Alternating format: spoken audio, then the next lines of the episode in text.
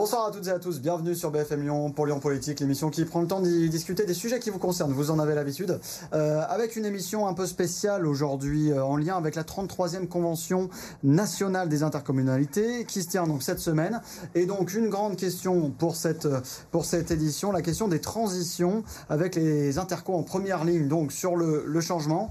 Et avec nous ce soir comme tous les jeudis soirs, Lionel Favreau, bonsoir. Bonsoir Hugo. Bonsoir Lionel, donc directeur de la rédaction de Mac de Lyon, on le rappelle. Et nos invités euh, ce soir, Renaud Pfeffer, bonsoir. Bonsoir. Vous êtes euh, président de la communauté de communes du Pays Mornantais. Donc pour ceux qui ne voient pas forcément, c'est au sud de Lyon, euh, dans les communes Mornan, Soucy-en-Jarret, Saint-André-la-Côte, Saint-André-la-Côte, Chaussan, Chaussan, Beauvallon. Beauvallon, Chabanière, euh, Oriena. Ça fait 11 communes en tout, 15 villages. C'est ça. On va pas faire pareil avec euh, Jean-Yves Brenier. Bonsoir. Bonsoir. Président de l'Interco des Balcons du Dauphiné, parce que là, il y a 47 communes, beaucoup cela. plus étendues. Euh, donc à l'est, euh, sud-est de Lyon, est grosso modo. Quelques Le- communes quand même, les plus importantes pour nous, euh, qui permettent de, de- de situer le territoire. On a Crémieux, que les Lyonnais Crémieux, connaissent bien. connu. On a Tignes-Gémézieux, on a ça, la commune de Saint-Chef, Morestel, Montalieu, Les Avenières. Connu pour Walibi, faut le préciser. Exactement.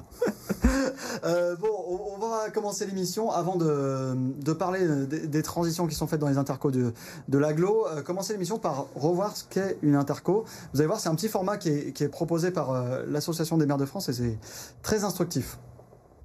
Pour partager un ensemble de compétences, mutualiser les moyens financiers et gagner en efficacité, les communes se rassemblent. C'est ce qu'on appelle l'intercommunalité. Ainsi, les communes ont pu réaliser des aménagements utiles à tous, équiper le territoire et offrir une plus grande diversité de services aux habitants. Les communautés de communes, les communautés d'agglomération, les communautés urbaines et les métropoles sont nées de ces regroupements. Les intercommunalités, avec leurs communes membres, ont développé de nombreux modes de coopération et de solidarité, afin de faire jouer la complémentarité de leur organisation et de leur action. Cela leur permet de réduire un certain nombre de coûts liés à des services comme les transports urbains de personnes, la collecte de déchets. L'intercommunalité permet également d'élargir l'accès des habitants à des équipements structurants dont une mairie n'aurait pas pu assumer seule le coût. Par exemple, la création d'une médiathèque ou d'une piscine intercommunale. Depuis 2015, un certain nombre de compétences sont prises en charge par les intercommunalités. Il s'agit des principales actions de développement économique, la promotion du tourisme, la gestion des aires d'accueil pour les gens du voyage, la gestion de l'assainissement ou encore de l'eau. Les intercommunalités sont également incitées à se doter de la compétence urbanisme à travers des plans locaux d'urbanisme qui fixent les règles d'utilisation des sols et d'aménagement du territoire intercommunal. Bon voilà, petite vidéo d'explication, messieurs, pour nous expliquer euh, euh, l'interco. Euh, finalement, est-ce que vous, diriez, parce qu'on on va poser la question sur le, bandeau, vous allez voir que pour les intercos, le, le changement, c'est maintenant. Bah, le changement, c'est maintenant, puisque euh, on a aujourd'hui euh, des intercommunalités euh, qui permettent de faire ensemble ce qu'on peut pas faire tout seul. C'était pas le cas il y a 50 ans. hein. J'entends certains discours qui nous disent que la commune c'était mieux avant, mais la commune faisait finalement beaucoup moins. Aujourd'hui, les attentes et les besoins de nos populations sont de plus en plus importantes. Donc, je pense que les intercos sont vraiment un des sujets, des enjeux du moment, et notamment en direction des transitions, bien évidemment. Les, les intercos, c'est un enjeu euh, crucial aujourd'hui pour, euh, pour les habitants, notamment des territoires. euh, Ouais, des territoires notamment ruraux, mais en fait l'enjeu c'est faire ensemble ce qu'on ne pourrait pas faire tout seul, mais c'est aussi faire ensemble ce qu'on a envie de faire ensemble et de mener à l'échelle d'un territoire.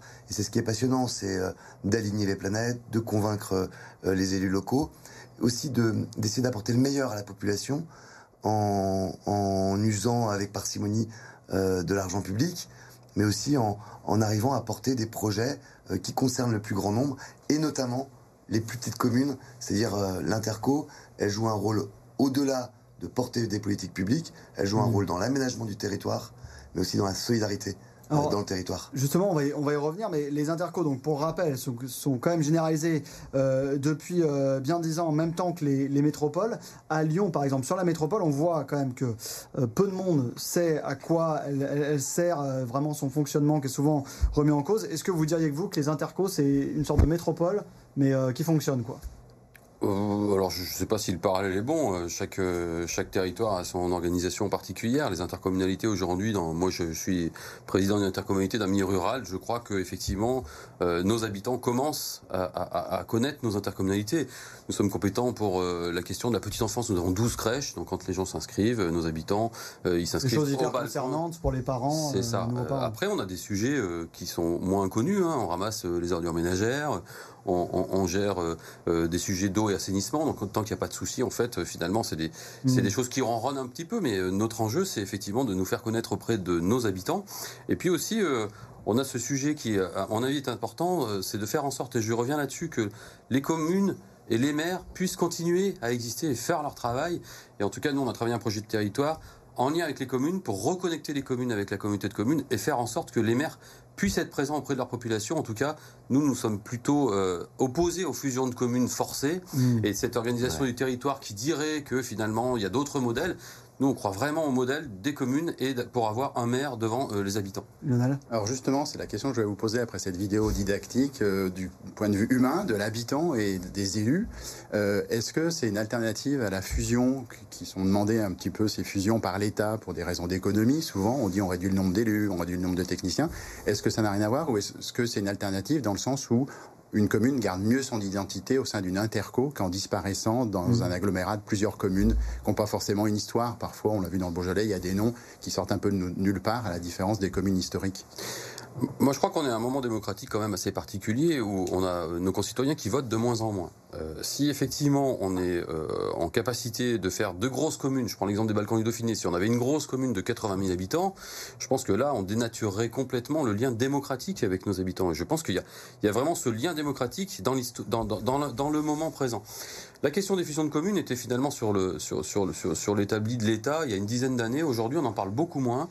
Et je crois que quand même, alors j'espère qu'il n'y aura pas de retour en arrière. En tout cas, moi, les fusions forcées, euh, je suis, j'y suis complètement opposé. Et je pense que dans le moment démocratique, on a besoin d'avoir ces communes, ces maires et ces élus au présent auprès de nos habitants. Euh, Renaud Pfeffer, Beauvallon, c'est une fusion de, de trois communes. C'est ouais, c'est une fusion de trois communes. Déjà, en, entre euh, vous prenez des fusions, les choses se passent de façon extrêmement différente. Il mm. faut savoir qu'il y avait eu un lobbying très très fort de l'État, avec même euh, parfois une carotte financière euh, pour euh, inciter des communes à fusionner. Alors, quand c'est volontaire, quand ça s'inscrit dans le sens de l'histoire. Vous la regrettez pas bah, Les communes ont, choisi de fusionner, mais aussi parce qu'il y avait cette carotte financière.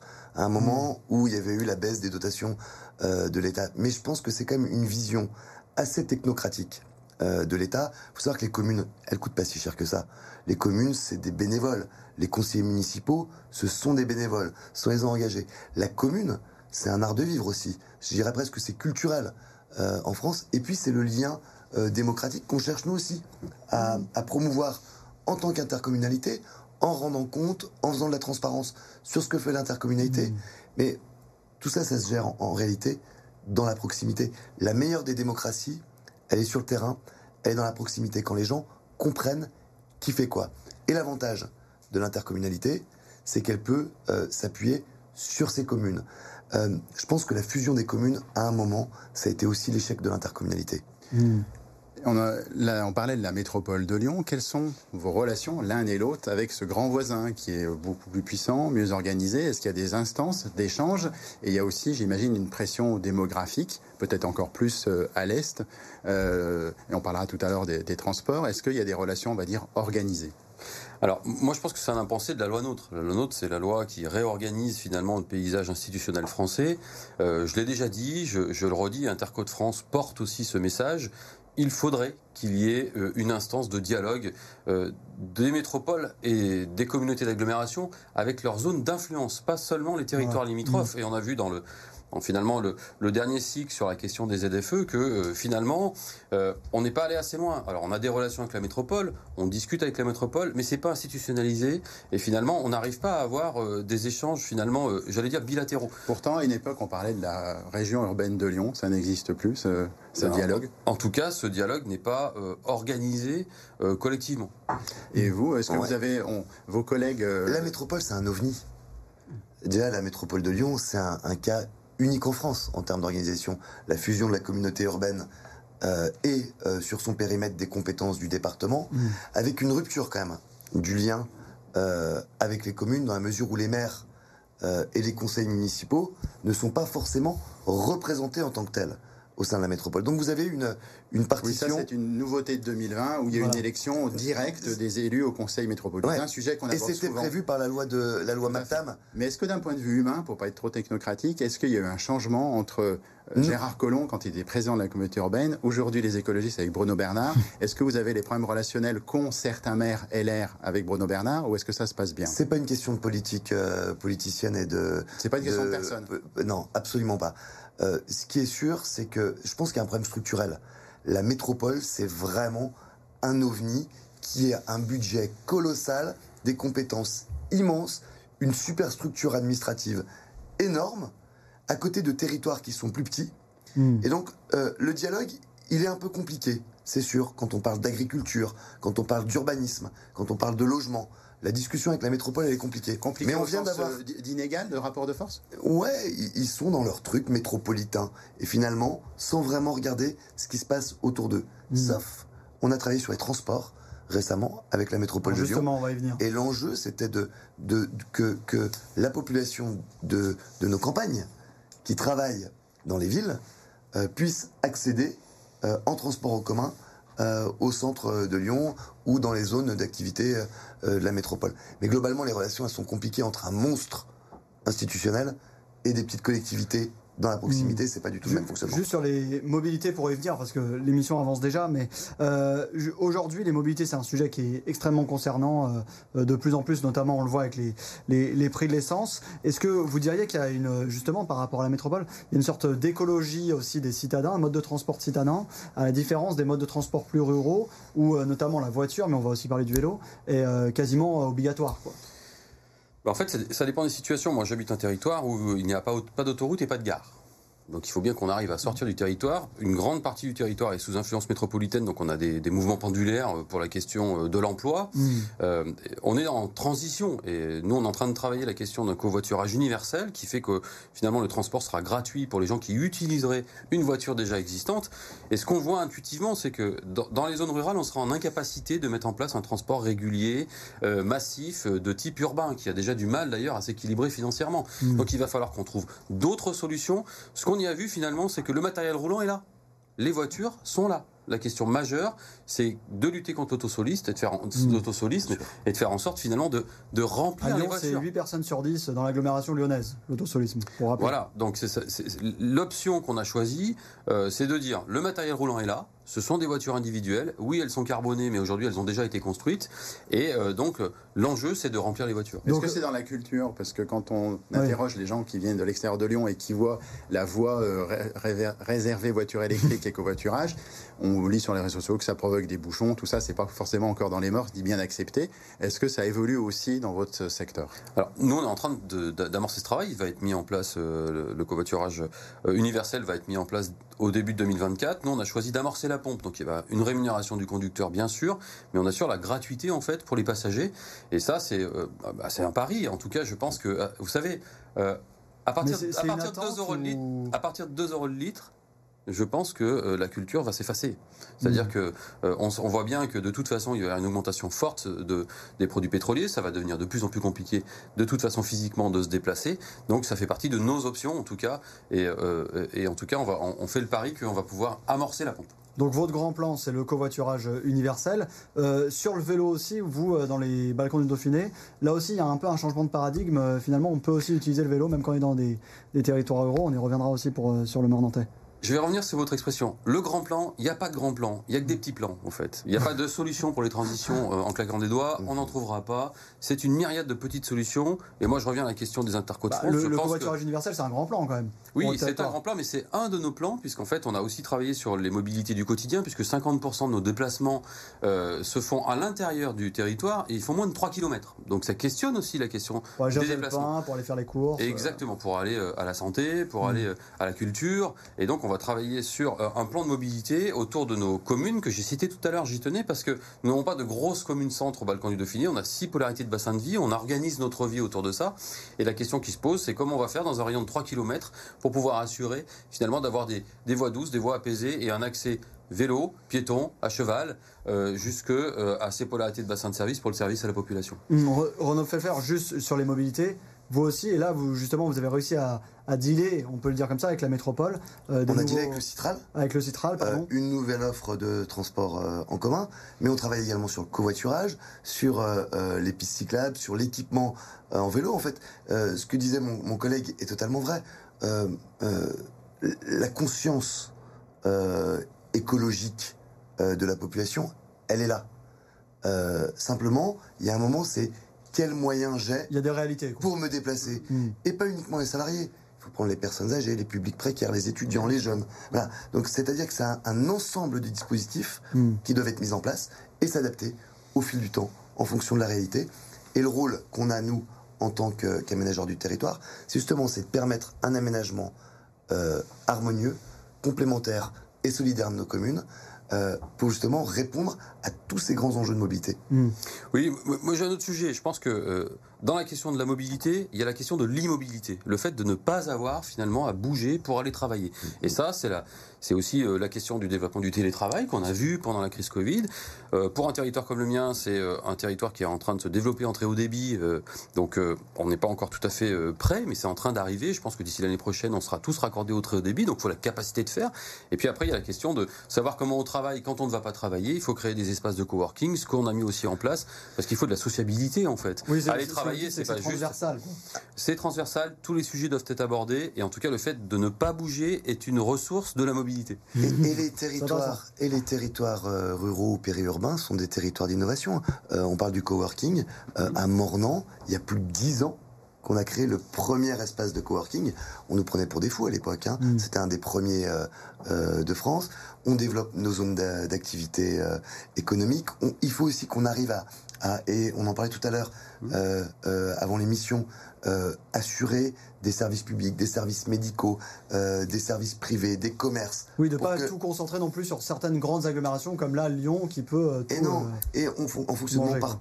Par polarité, Mm. en se disant, bah tiens, les, les- en utilisant les bases versants, la géographie, l'histoire de nos territoires, le bon sens, et puis aussi la volonté, l'énergie qui existe dans nos territoires. Vous avez évoqué la ZFE, la zone à faible émission. Comment vous avez vécu sa mise en place, puis euh, les nouvelles annonces euh, de la métropole, puisque en résumé, les voitures les plus polluantes vont être euh, interdites étape par étape, et les dernières étapes qui concernaient euh, notamment les, les cla- classes 3, qui est une grosse euh, critère 3, qui est une grosse partie des diesels plutôt récents, et encore plus les critères 2 a été repoussé. C'était indispensable, c'est suffisant. Est-ce que c'est un traumatisme dans vos territoires pour ceux qui n'ont pas eu le réflexe assez vite de passer soit à l'hybride, soit à l'électrique? Il y a la différence entre être un militant et être aux responsabilités. Euh, les écologistes euh, et euh, les, enfin, les- les- les Verts, euh, quand ils ont été élus, ils étaient encore des militants.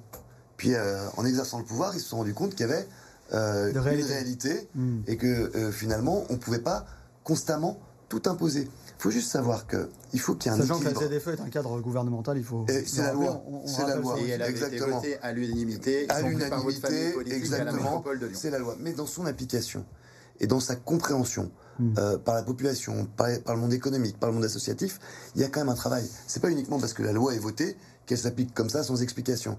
L'enjeu, c'est de créer des complémentarités entre les territoires. Aujourd'hui, euh, vous avez besoin du milieu périurbain et rural pour manger. Mais dans les villes, ce- on a besoin ce de nous actuel de pour manger. ZFE, On va en parler Donc, il faut juste après. que les gens puissent venir livrer la nourriture Mm. à Lyon. Donc, faut se mettre d'accord avec les territoires pragma- d'un voisins. point de vue pragmatique, est-ce que le calendrier actuel à tous les deux vous convient? Et il, il évolue tout le temps, donc euh, euh, voilà. Enfin, il a encore évolué euh, récemment. Euh, le calendrier, ça va être le calendrier de la possibilité de, mise, de sa mise en œuvre. Je suis sûr que maintenant, il y a du pragmatisme autour de cette question de, de la ZFE. Donc, pas, quand il faut prendre du temps, prenons le temps de mettre en place les choses. Là, aujourd'hui, les choses- semblent à peu près calées. Mais j'interroge quand même euh, nos agriculteurs qui viennent faire les marchés lyonnais Mm. qui va les accompagner pour euh, euh, venir alimenter la métropole de Lyon? Est-ce que c'est nous qui devons financer des véhicules? Est-ce que c'est la métropole qui va financer Alors, des il y a véhicules? des dérogations notamment pour les commerçants, mais ça, on pourra y revenir sur le. Au sur fil les- de l'eau. Mais eux-mêmes on va évoluent, euh, s'adapter. Il y a peu de temps, je vais passer chez Bobos, qui est une enseigne iconique du Bien sûr. Beaujolais. Ils passent à l'électrique. Et leur problème, le- c'est le suivant, c'est d'avoir une borne de charge au Halles à Lyon. Et puis d'avoir- les moyens de s'équiper. Eux, à la campagne, se sont équipés. Quand vous êtes un maraîcher, quand vous êt un paradoxal. maraîcher ou un éleveur laitier, euh, c'est pas le même business que Bobos. D'accord. Donc, il faut avoir les moyens de s'équiper. Et donc, les agriculteurs, eux, bah, ils font des économies avec leur bon sens paysan pour pouvoir avoir, en temps utile, des Vous êtes véhicules sollicité sur ce sujet aussi?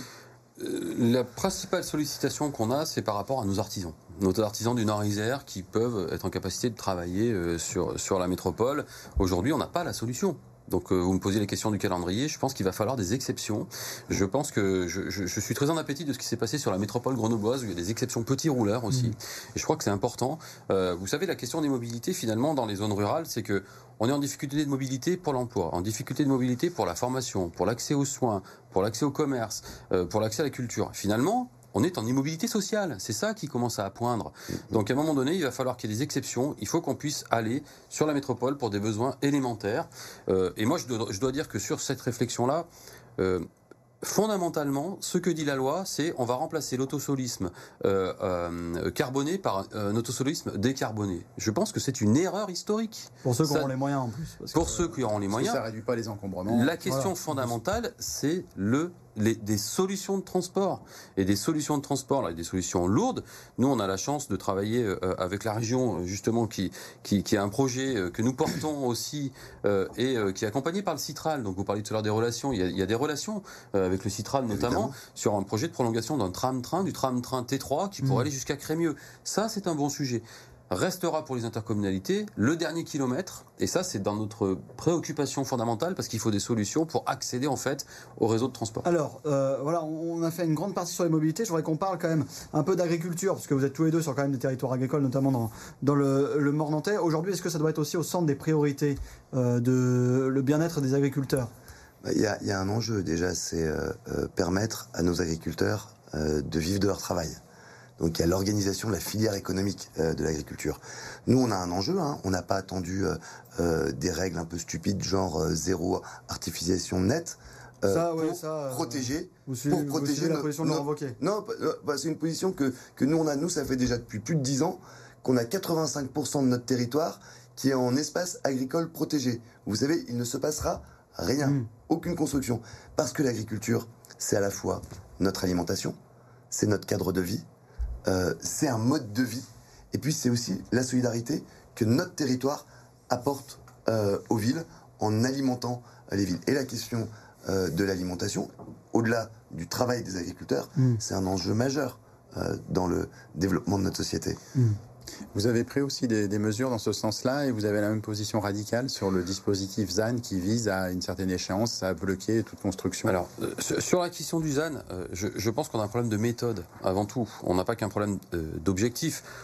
On a quand même tous conscience. C'est même pas une question de transition, ZAN. C'est une question de biodiversité. Donc, euh, certainement que l'humanité mourra de faim euh, euh, parce qu'on n'aura plus d'insectes pollinisateurs bien avant euh, de mourir de chaud. Tout à en tout cas, je pense que c'est des sujets qu'il faut qu'on réfléchisse ensemble.